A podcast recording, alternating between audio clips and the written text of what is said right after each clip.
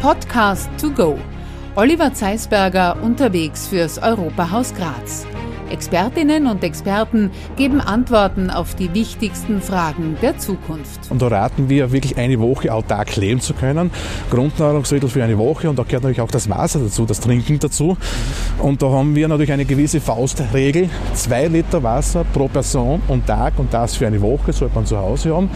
Unser Podcast To Go fürs Europahaus Graz führt uns heute ins Herz des Almenlandes. Wir sind hier in Passeil und es geht eigentlich um ein sehr spannendes Thema. Es geht um den Strom. Das ist äh, eigentlich das, was uns in nächster Zeit bewegen wird. In Sachen Mobilität werden wir den Strom brauchen, Kühlung, dafür braucht es Strom.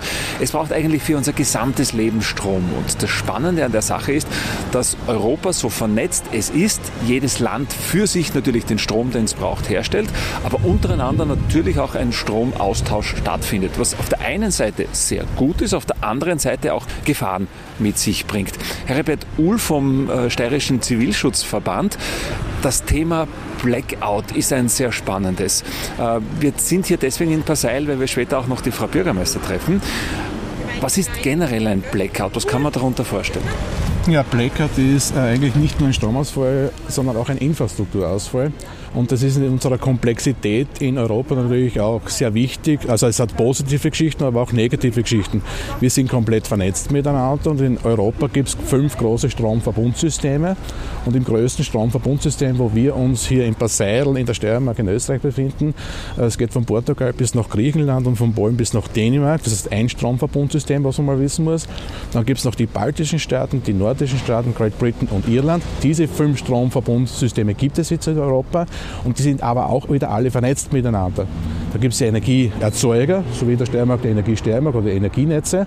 Und oben drüber ist die APG, die Austrian Power Grid und die Austrian Power Grid regeln mit den ganzen energieerzeugenden Stromfluss in den Hochspannungsleitungen, damit der Strom immer auf 50 Hertz fließt. Und das ist genau die zweite Grundlage, die man wissen muss. Der Strom fließt mit 50 Hertz plus minus 0,2 Hertz. Und damit man immer in dieser Schwankungsbreite drinnen ist, braucht man die Energieerzeuger in den verschiedensten Variationen, aber auch Überwachungsfirmen, eben wie die APG in Österreich. Das heißt aber im Klartext, es fließt Strom auch von, ich sage mal, Frankreich nach Italien, von Griechenland, irgendwo anders hin. Das heißt, man versucht sich da die Spitzen gegenseitig ein bisschen abzunehmen, dort wo Strom gerade benötigt wird. Und oft ist es ja so, gerade jetzt durch das äh, Photovoltaikproblem, wenn es einmal hell wird, wenn die Sonne aufgeht, haben wir ja plötzlich sehr viel Strom. Das heißt, den kann vielleicht wer anderer brauchen. Ist das richtig so? Das ist ganz richtig so. Äh, grundsätzlich ist es ja so, es wird so viel Strom produziert, wie auch tatsächlich abgenommen wird. Und das aber ganz Europa. Und dazu braucht man die verschiedensten Stromerzeuger. Da gehört Atomkraft genauso dazu wie die fossile Energie. Äh, da gehört die Windkraft dazu, da gehört Photovoltaik dazu, da gehört Flusskraft dazu. Und der Spezialität für Österreich sind aber die Pumpspeicherkraftwerke. Also wir haben zwei große, wirklich große Pumpspeicherkraftwerke in Kaprun und Malta. Wenn der Strom nämlich dann einmal weg ist, mhm. dann muss man ohne Strom Strom produzieren. Und diese schwarzstartfähigen Kraftwerke, das sind diese Pumpspeicherkraftwerke.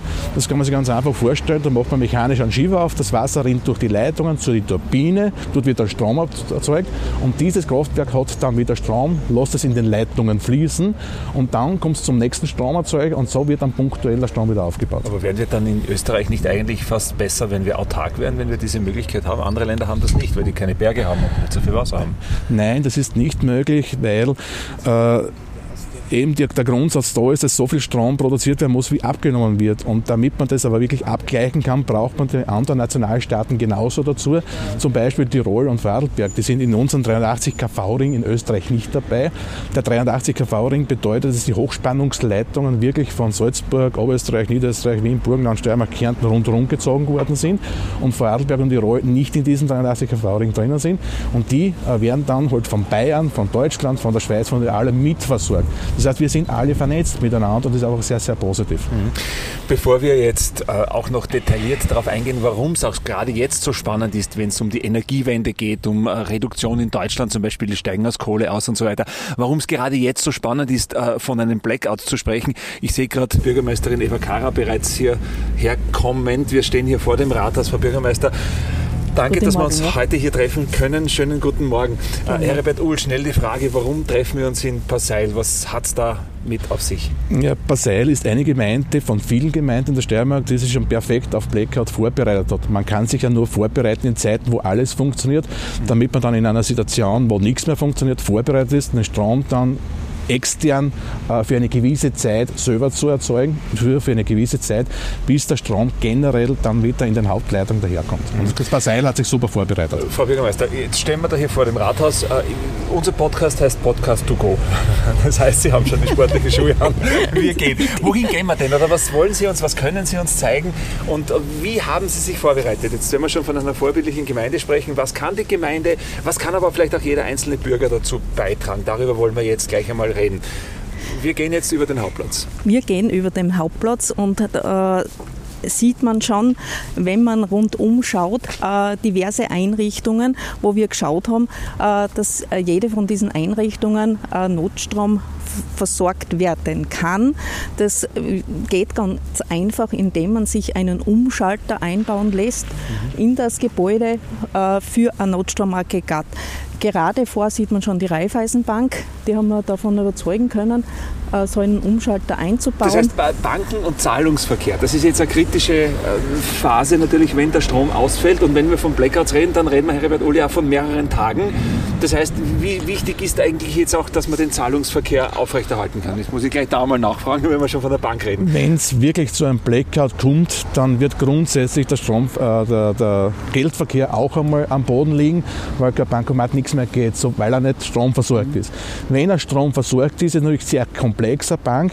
Damit sie die eigenen Zahlungen noch irgendwo bewerkstelligen können, ist nur schon sinnvoll, dass auch Banken auch Notstrom versorgt sind für die heiße Phase, wo es wirklich keinen Strom gibt.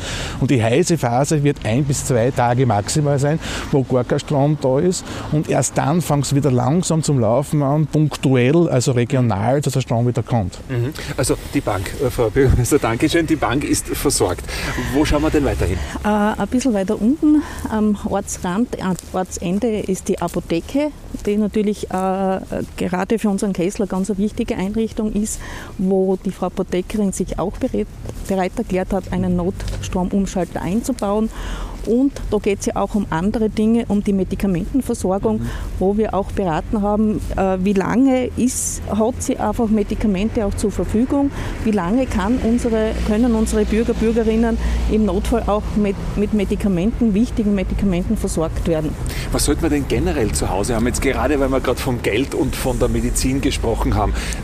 Da gibt es ja auch so Richtlinie, wo man sagt, okay, man sollte sich einmal ein paar Tage wahrscheinlich versorgen können? Das Wichtige sind Grundnahrungsmittel, das heißt wirklich Lebensmittel und da raten wir wirklich eine Woche autark leben zu können.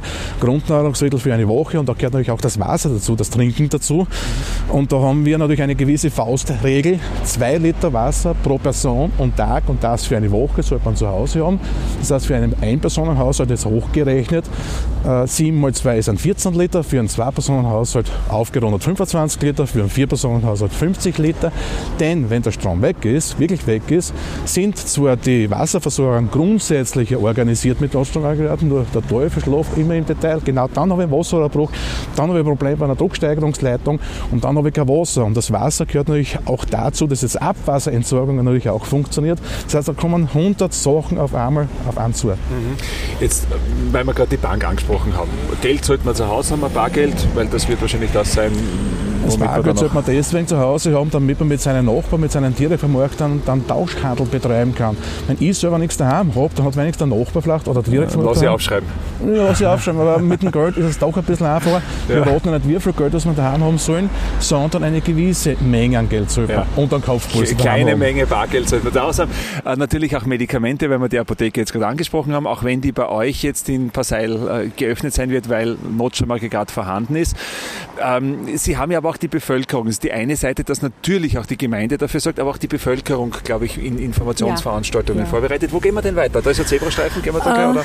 Wir bleiben noch kurz stehen, weil gerade noch vor sieht man noch das Gebäude unserer, unserer Ärzte oder links und rechts okay. sind unsere Ärzte einquartiert, äh, die wir Gott sei Dank auch mit dem Boot haben, die auch Notstromumschalter eingebaut haben, beziehungsweise auch natürlich besprochen worden ist, wenn ein Notfall ist, inwieweit ist die ärztliche Versorgung auch gesichert. wo, wo geht man denn hin in die, Ordination oder gibt es dann ein Krisenzentrum, wo sich die Bevölkerung einfinden soll. Also diese Dinge wurden auch schon in die Vorbereitung mit eingenommen. Stromausfall, Blackout, mehrere Tage. Sie haben das Krisenzentrum angesprochen. Gibt es sowas? Habt ihr sowas eingerichtet? Wer wird da informiert? Wie schaut das aus? Wir haben ein äh, Zentrum für den Krisenstab. Das ist wahlweise das Rathaus oder natürlich bei uns in, in Versailles die Feuerwehr, das Feuerwehrgebäude. Wir haben auch eine, aber auch eine Krisenhalle können wir in Betrieb nehmen. Das hat sich im Zuge vom Neubau unseres Turnsaals in der äh, Mittelschule ergeben, wo wir eine große äh, Halle mit einem großen Notstromaggregat versorgt haben, äh, wenn es aus welchen Gründen auch immer, wenn irgendwer aus seinem Haus raus muss, mhm. weil es eben äh, nicht beheizt werden kann und es ist Winter oder was, hätten wir die Möglichkeit, in äh, einige doch ein paar hundert Leute in unsere Krisenhalle mhm. zu geben. Wir haben äh, Notstrom, wir haben Betten angekauft, wir haben äh, Grundversorgung von ähm, äh, Waschgelegenheiten, Zahnbürste, Zahnpasta, das haben wir verpackt in unserem Zivilschutzlager untergebracht und könnten dort in wirklich ein großer Notfallwehr einige hundert Personen versorgen. Mhm.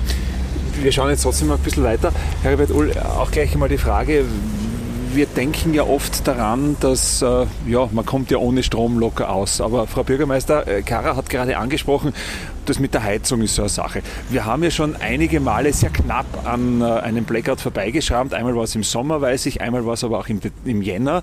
Da braucht man eine Heizung. Äh, ich glaube, da steht man dann als Privathaushalt oder wenn man ein Einfamilienhaus hat, schon das erste Mal an, oder? Das ist ganz richtig. Man weiß ja nicht, wann es kommt. Äh, und es kann natürlich auch kommen, dass eine sehr kalte Zeit geht. Nur bevor es kommt, gibt es immer eine Strommangeljage. Bevor es ein wirkliches Blackout kommt, muss man auch wissen, was ein Blackout jetzt wirklich ist, wie es die Bevölkerung auch mitkriegt. Ich komme auch gleich zu den Heizen dann, aber ich erkläre trotzdem ganz kurz, wie kriegt die Bevölkerung mit, dass wirklich ein Blackout passiert ist.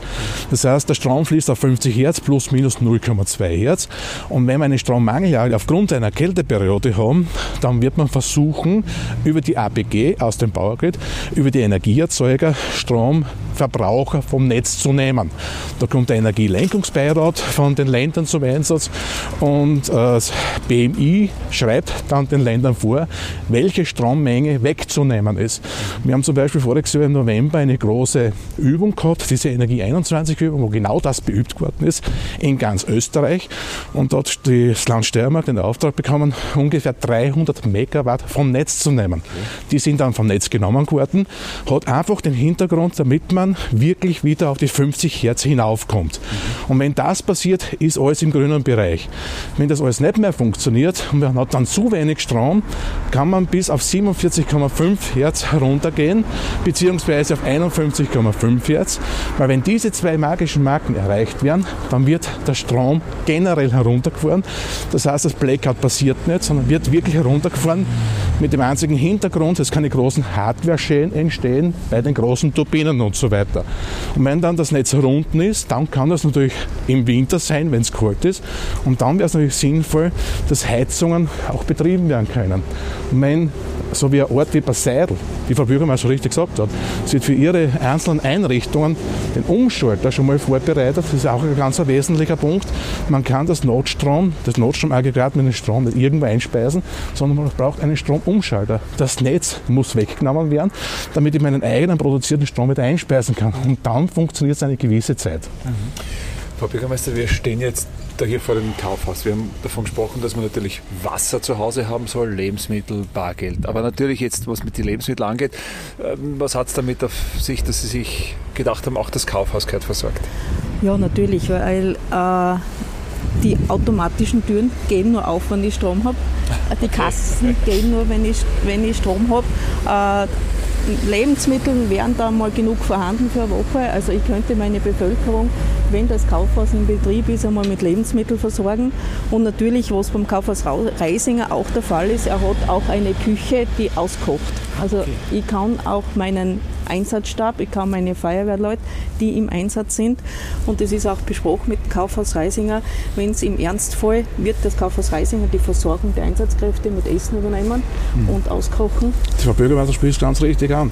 Die Einsatzorganisation, die Behörde wird dann versorgt, aber nicht die Bevölkerung. Mhm. Die Bevölkerung muss auf sich selber schauen. Und unser Ziel ist es, präventiv jetzt in der Bevölkerung das so weiterzugeben, dass jeder für seinen eigenen Haushalt schaut, dass ich genügend Lebensmittel zumindest für eine Woche daheim habe. In einer Woche haben wir Blackout eigentlich wieder erledigt. Es kann natürlich schon ein bisschen länger dauern, bis dann das normale Leben wieder funktioniert, aber grundsätzlich ist die heiße Phase ein bis zwei Tage, wo wirklich gar nichts mehr funktioniert. Und bis zu einer Woche in gewissen Gebieten kann es natürlich dauern, bis der Strom wieder überall dabei ist. Aber genau diese Phase muss überbrückt werden. Mhm. Nur, ich weiß ja, jeder hat schon mal eine 10 Minuten, Viertelstunde Stromausfall gehabt. Ja, das, das dauert ewig, oder? Das dauert ewig. Es wird fast so Stunden. 15 Minuten, ja. Na, man muss mal denken, zwei Stunden ohne Strom, ja. fünf Stunden ohne Strom, acht Stunden ohne Strom. Und wieso hat die Frau Bürgermeister jetzt angesprochen, was sie in ihrer eigenen Ortschaft schon alles gemacht hat? Weil die Frau Bürgermeister von keiner anderen Ortschaft, auch nicht von der Bezirkshauptmannschaft oder vom Land irgendeine Hilfe haben wird. Mhm. Sie so muss mit ihren eigenen Ressourcen arbeiten. Deswegen hat sie sich perfekt schon vorbereitet, jetzt in Zeiten, wo alles funktioniert und nicht erst dann nachdenken, auf wenn nichts mehr funktioniert. Mhm. Ja, wir sind auch ziemlich versorgt mit den Einsatzkräften. Wir haben geschaut, dass unsere Fahrzeuge Benzin haben und, äh, oder einen Diesel haben und haben wir dementsprechend Tankstellen auch ausgerüstet, äh, damit, damit wir wo tanken können, ne? wenn es ja. Einsatz ist. Und wir haben vor etlichen Jahren die Bauler gehabt, ne? äh, wo du dann ein großes Gerät brauchst und du brauchst äh, äh Treibstoff. Das wäre meine nächste Frage gewesen. Natürlich, es geht ja auch darum, dass man jetzt nicht nur äh, die Bevölkerung mit Lebensmitteln und anderen Dingen versorgt, sondern es geht auch um Treibstoff. Das heißt, das werden, wir sind hier jetzt an einem Knotenpunkt, wo es viel Verkehr gibt. Jetzt steht da gerade die Müllabfuhr. Das ist wahrscheinlich auch so ein wichtiges Thema. Die Versorgung, die Entsorgung ist dann natürlich das nächste Thema. Hat man genug Treibstoff? Das heißt, wenn so etwas auf uns zukommt, werden nicht alle Fahrzeuge aufgetankt sein, aber das Leben wird dann wird ohnehin eine Zeit lang wahrscheinlich einfach nur stillstehen, oder? Man muss grundsätzlich Ruhe bewahren. Wie kriegt der Bürger es, damit es ein Blackout passiert ist, das Radio hört? Wie kann jetzt ein Bürger Radio hören, wenn kein Strom ist? Ganz einfach durch ein Batterieradio oder Autoradio, denn die Rundfunkstationen werden dann durchgeben, dass ein Blackout passiert ist. Man soll Ruhe bewahren. Man versucht, das Stromnetz wieder aufzubauen und dann kommt noch die Mitteilung mit, dass der Klarentunnel gesperrt wird, dass der Bossrock-Tunnel gesperrt wird, dass der St. Gotthard-Tunnel gesperrt wird. Und wenn ich mitkriege, dass europaweit die Tunnel gesperrt werden, ist das das erste Anzeichen, dass tatsächlich ein Blackout passiert ist. Die Autos müssen nämlich aus den Tunnel heraus und dann ist für die Gemeinde, für die Gemeinden Alarmstufe rot. Ein Blackout, das mehrere Tage passiert, da muss man sich dann einmal zu Hause auch überlegen. Es, jeder hat eine Tiefkühltruhe aber wenn einmal kein Strom da ist, dann ist das, was in der Tiefkühltruhe drinnen ist, auch wenn das für drei Wochen reichen würden, wahrscheinlich in wenigen Tagen zu verbrauchen. Ja, solange man die Tiefkühltruhe grundsätzlich nicht aufmacht und immer wieder hineinschaut, ob es noch kalt ist, dann hält es natürlich länger. Nur auf diese Idee kommen die Leute. Die schauen dann hinein, ob es noch kalt ist. Ja. Man soll dann das herausnehmen, relativ schnell, was ich halt dann verbrauchen kann, veressen kann. Ja. Äh, und dann wäre natürlich ein kleines Notstromaggregat auch für den privaten Haushalt. Gar nicht schlecht, damit er seine Tiefkühltruhe quasi ein bisschen bei den Temperaturen halten kann, um einfach eine längere Haltbarkeit zu haben. Herr Bürgermeister, jetzt wenn wir gerade angesprochen haben, Privathaushalte, Notstromaggregat. Wissen Sie eigentlich, wie viele in Ihrer Gemeinde tatsächlich sich selbst versorgen könnten mit Strom? Zumindest einmal ein paar Stunden oder ein paar Tage? Äh, leider die Zahlen kann ich Ihnen nicht sagen. Wir merken nur, dass in den letzten Jahren vermehrt Notstromaggregate Aggregate gekauft worden sind, weil wir natürlich mehr Informationen rausgegeben haben. Und wir haben gerade für den landwirtschaftlichen Betrieben eine Förderung in der Gemeinde, wo wir sagen, wenn ihr ein Notstromaggregat kauft, mhm. das eine gewisse Leistung hat, äh, wird das mit 500 Euro gefördert. Sie sprechen die landwirtschaftlichen Betriebe an, weil da ist es ja auch wichtig. Erstens mal sind es dann wahrscheinlich in Krisenzeiten die Nahversorger oder die äh, genau. Nächstversorger. Ja. Äh, aber gerade landwirtschaftliche Betriebe brauchen ja auch, jetzt ob es die Melkmaschine ist oder was auch immer, den Strom. So ist es. Und natürlich hoffen wir, äh, das sind natürlich leistungsstärkere Notstromaggregate, die dann im Ernstfall natürlich auch für die Bevölkerung in ein, in, zum Einsatz kommen können oder für andere Landwirte natürlich auch.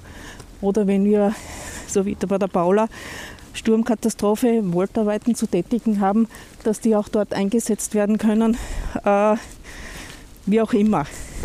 Die Sturmkatastrophe Paula hat was Positives gehabt. Die war in 2008er Jahr ja. und hat sehr viele Landwirte betroffen, die dort noch kein Aggregat gehabt haben. Das heißt, die Feuerwehren sind dort mit Hochdruck zu den Landwirten gefahren, haben die Aggregate angeschmissen, damit die Kirchmulchen haben werden können. Diese Landwirte haben sich, sage ich einmal, sehr, sehr gut vorbereitet. Und das ist das Positive für die Gemeinden, dass die Landwirte grundsätzlich schon mal gedacht haben, sowas, wenn mir sowas passiert, passiert mir das kein zweites Mal ja. und ich bereite mich vor. Frau Bürgermeister, wir gehen jetzt am Berg rauf. wohin gehen wir? Wohin führen Sie uns? Es ist schön hier.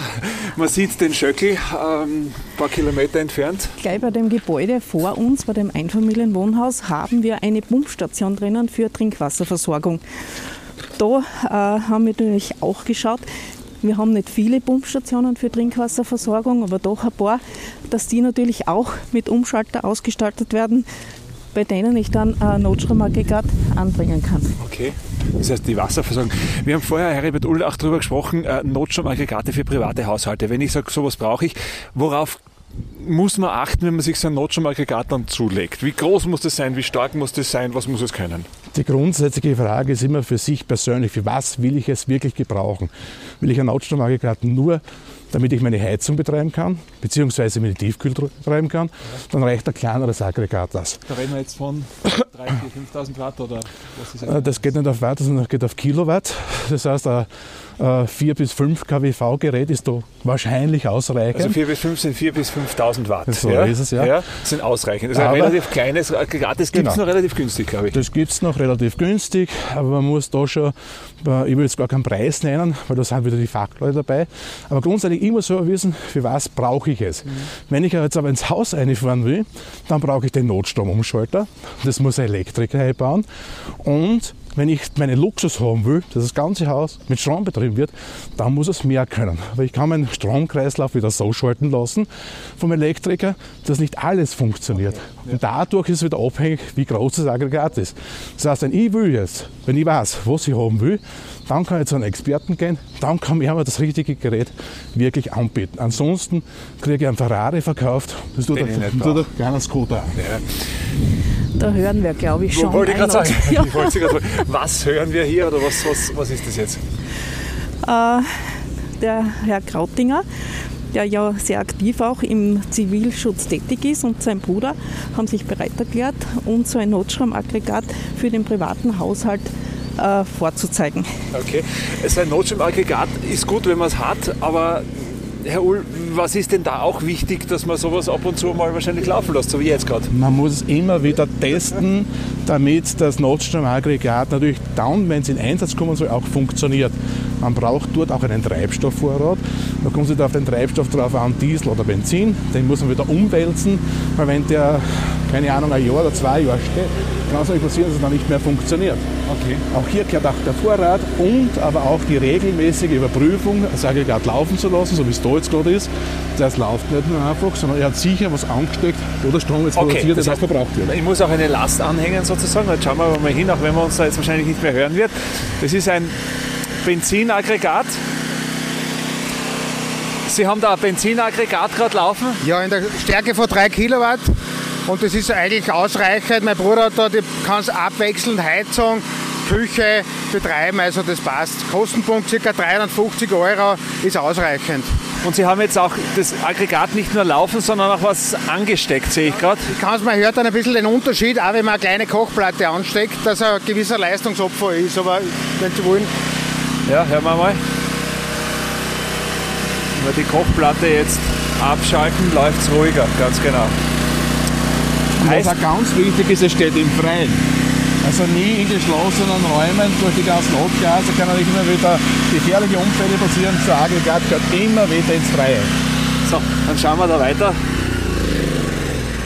Also ganz wichtig, Aggregat, falls man es jetzt nicht gehört hat, weil es so laut war, es gehört ins Freie hinausgestellt, weil es genau. natürlich ein Verbrennungsmotor ist und weil es Abgase gibt, also nicht im Haus stehen lassen, irgendwo eine Kabeldurchführung ins Haus dann hinein. Aber so wie wir es hier sehen, auch nicht nur Probe laufen lassen, sondern auch was anstecken, auch ganz, mhm. ganz wichtig. Äh, Frau Bürgermeister, wo dürfen wir weiter hingehen? Wir äh, gehen jetzt wieder zurück in unseren Ort. Wenn man jetzt äh, von der Vorbereitung ähm, für dieses Blackout spricht, was sind so die nächsten Schritte, die Sie jetzt noch vorhaben? Es ist schon viel passiert hier. Äh, so ist es. Wir äh, haben natürlich noch ein paar Einrichtungen, die wir noch mit einem Notstromumschalter versorgen wollen.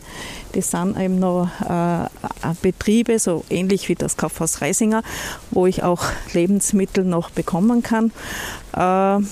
Und natürlich ganz ein wichtiges, ganz ein wichtiger Punkt, überhaupt der wichtigste Punkt ist die Information der Bevölkerung, die wir schon, äh, schon betreiben.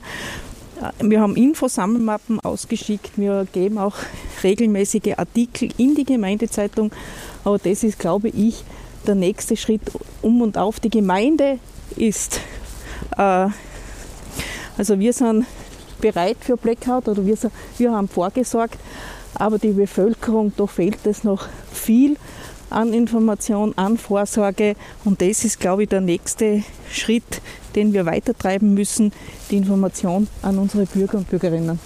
Jetzt sind Sie im direkten Kontakt mit Ihren Bürgerinnen und Bürgern.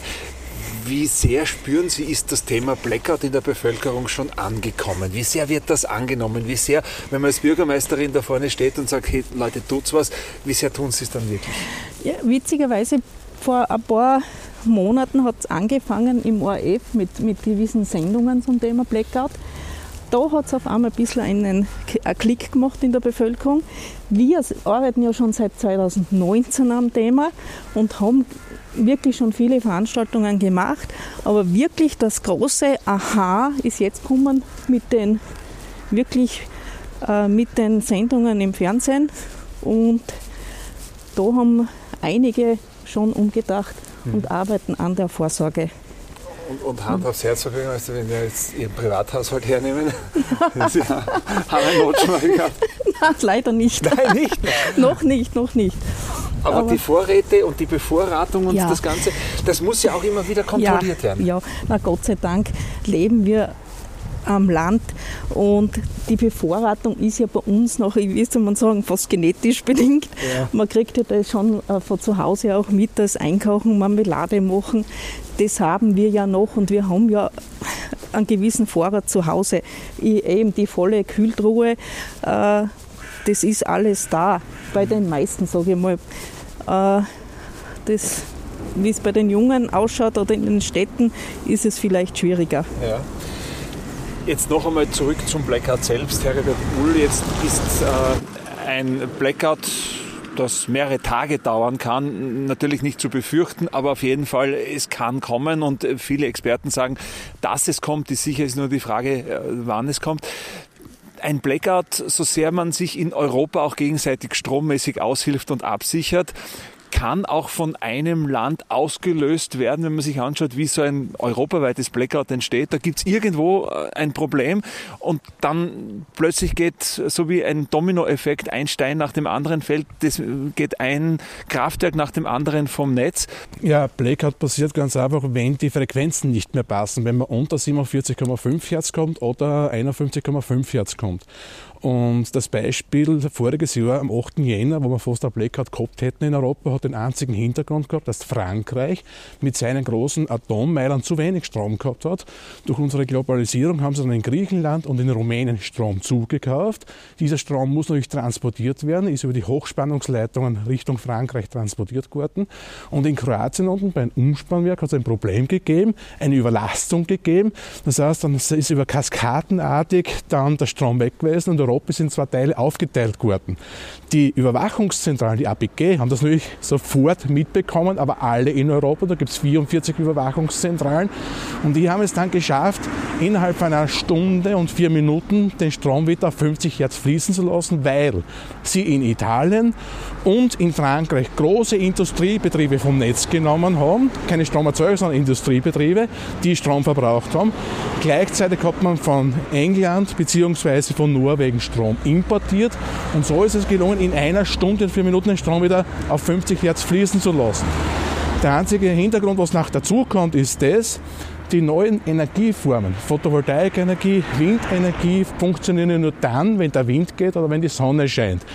Wenn jetzt ein Atommeiler abgeschalten wird oder fossile Energie abgeschalten wird, muss man gleich viel Strom wieder haben wie vorher.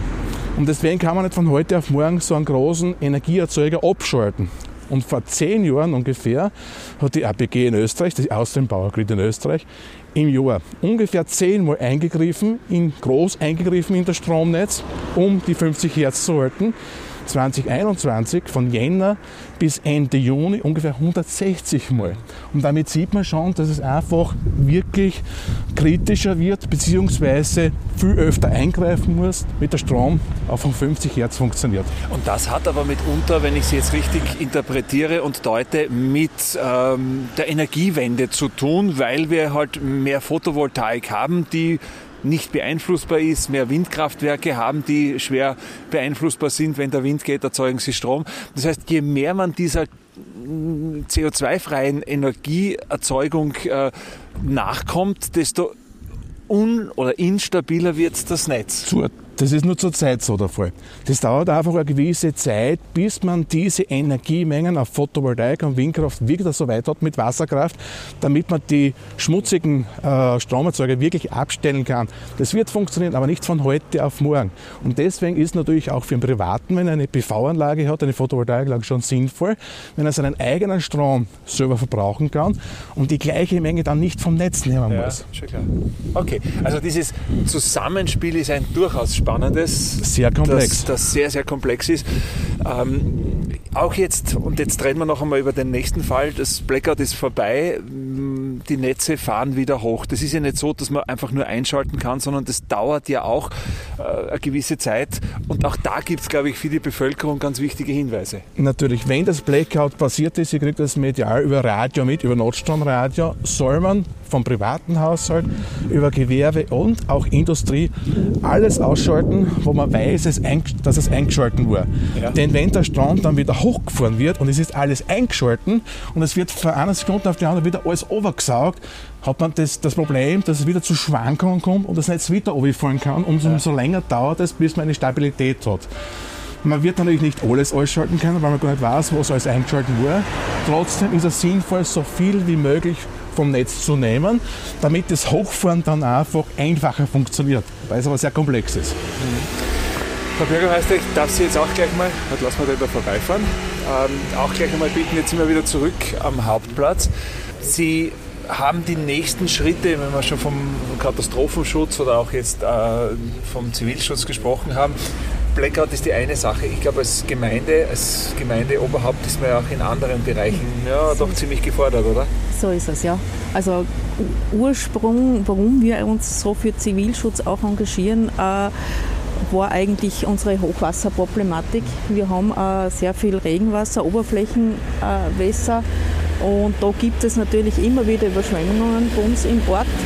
Und das war eigentlich der, der, Ursprung, warum wir gesagt haben, wir müssen was tun zum Thema Zivilschutz. Wir müssen schauen, unsere Bürger, Bürgerinnen zu informieren. Da war Blackout nicht das Hauptthema, das war ja. Oberflächenwasser, Hochwasser und natürlich äh, kommt man dann, äh, wenn man sich mit dem Thema beschäftigt, was gibt es jetzt noch? Ne? Es gibt ein Blackout. Es ist dann natürlich, wie wir alle wissen, Corona gekommen. Im Jahr 2019 war das nicht absehbar, äh, wie wir zu arbeiten begonnen haben. Wir haben dann frühzeitig schon einen, einen Einsatzstab gehabt, weil wir schon geübt haben, für Katastrophen geübt haben. Wir waren mit vielen Handlungen zu Corona eigentlich vor allen anderen Gemeinden, teilweise vor der Bundesregierung. Das hat euch schon geholfen, vorbereitet schon, zu sein? Ja, auf jeden Fall. Auch jetzt in ja. der Corona-Pandemie? Ja, ja, das war... Und eins ist auch noch wichtig, was der Bürgermeister schon angesprochen hat. Blackout ist ein Prozess. Und das Ganze gehört auch beübt. Das heißt, die Theorie ist die eine, die Praxis ist das andere. Wenn man das Ganze theoretisch aufgebaut hat, wo der Krisenstab ist, wo die einzelnen Punkte sind, wo die Bevölkerung sich hinwenden kann, es gehört beübt. Denn man sieht es dann immer wieder, wenn man so eine Übung durchführt, dass man es evaluieren muss, dass man gewisse Sachen verbessern muss, gewisse Sachen vielleicht weglassen kann.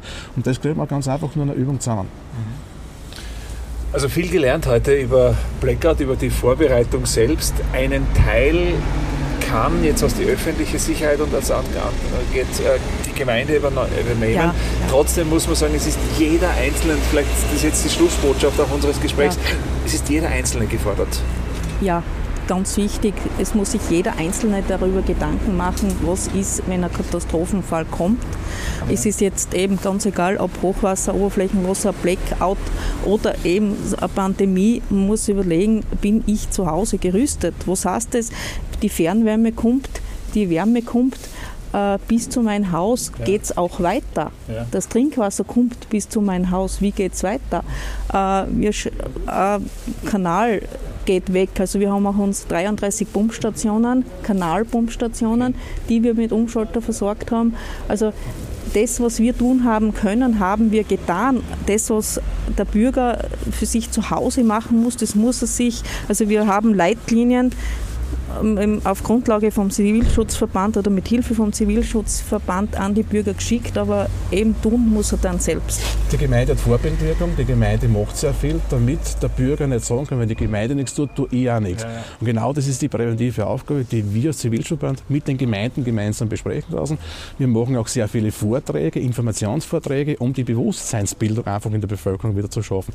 Die Gemeinde hat Vorbildwirkung, die Gemeinde macht es und der Bürger soll so gut wie möglich mitmachen machen. Denn speziell im Blackout hilft es nichts, wenn die Gemeinde sich vorbereitet hat. Es muss ja jeder Einzelne sich vorbereiten, weil die Frau Bürgermeister wird sicher nicht so viel Gulaschsuppen daheim haben, damit sie die ganze Bevölkerung versorgen kann. Das muss auch jeder für sich selber daheim haben.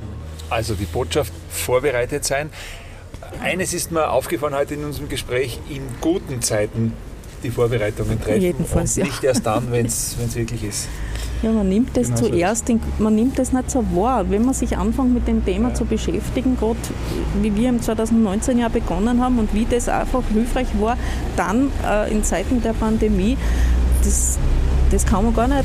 Das ist ja der schwer verständliche, äh, Strom sieht man nicht, ja. Ja. die Pandemie sieht man nicht, aber Hochwasser sieht man, Amure sieht man, Lawine sieht man. Und das muss natürlich in den Köpfen eingehen, man soll sich in Zeiten, wo alles funktioniert, vorbereiten, damit es dann wenn man es braucht, auch funktionieren kann. Mhm. Und das ist einfach die präventive Aufgabe, die wir gemeinsam mit dem Zivilschutzband, mit den Gemeinden eigentlich probieren umzusetzen. Wir haben natürlich da sehr viele Sachen auf unserer Homepage haben, wo sich ja jeder Bürger downloaden kann, informieren kann, was sich jede Gemeinde... Wo bekommt man jetzt Informationen eigentlich über den Zivilschutzverband? Ja, eigentlich schon über die Gemeinden, natürlich auch über den Zivilschutzverband, über unsere Homepage zivilschutz.sterbach.at. Da gibt es die verschiedensten Themen drinnen, wo sich ja jeder informieren kann. Das heißt, wir haben nicht nur als Gemeinde und als Zivilschutzverband die Bringschuld an den Bürger zu geben, sondern wir fordern eigentlich schon eine gewisse Hohlschuld auch ein, wo sich ja jeder selber informieren kann. Und ich kann auch eins dazu sagen, die Informationen von den Gemeinden, speziell auch hier in Basel, aber auch vom Zivilschutzverband, sind Good News und keine Fake News. genau. Herr Bürgermeister, Dankeschön für diesen Rundgang. Äh, ja, spannende Einblicke, die Sie uns gewährt haben. Ein herzliches Dankeschön dafür, auf das uns das Blackout nie erreichen möge, aber auf das wir auf jeden Fall vorbereitet sind. So ist es, ja. Danke fürs Kommen. Nach. Also eines habe ich auf jeden Fall gelernt, vorbereitet sein auf ein Blackout sollte jeder Einzelne von uns, wenn es um Vorrat und Lebensmittel geht. Und dass so ein Blackout, so vernetzt wir in Europa auch sind, auch jeden von uns betreffen kann, vor allem wenn ein Land dann irgendwo Stromprobleme bekommt, dann kann sich das eben auf ganz Europa auch ausweiten und dass es natürlich auch dauert, bis dann alles wieder am Netz ist. Ja, und in der nächsten Woche, da geht's hinaus in die Natur. Da geht's in den Biosphärenpark Trau-Mur-Donau ein Naturschutzgebiet, das von der EU gefördert wird. Warum die EU genau solche Regionen auch fördert und unterstützt, das wollen wir von Arno Mohl erfahren. Er ist der Leiter dieses Projektes und wie gesagt, nächste Woche mit mir unterwegs. Ich freue mich auf euch.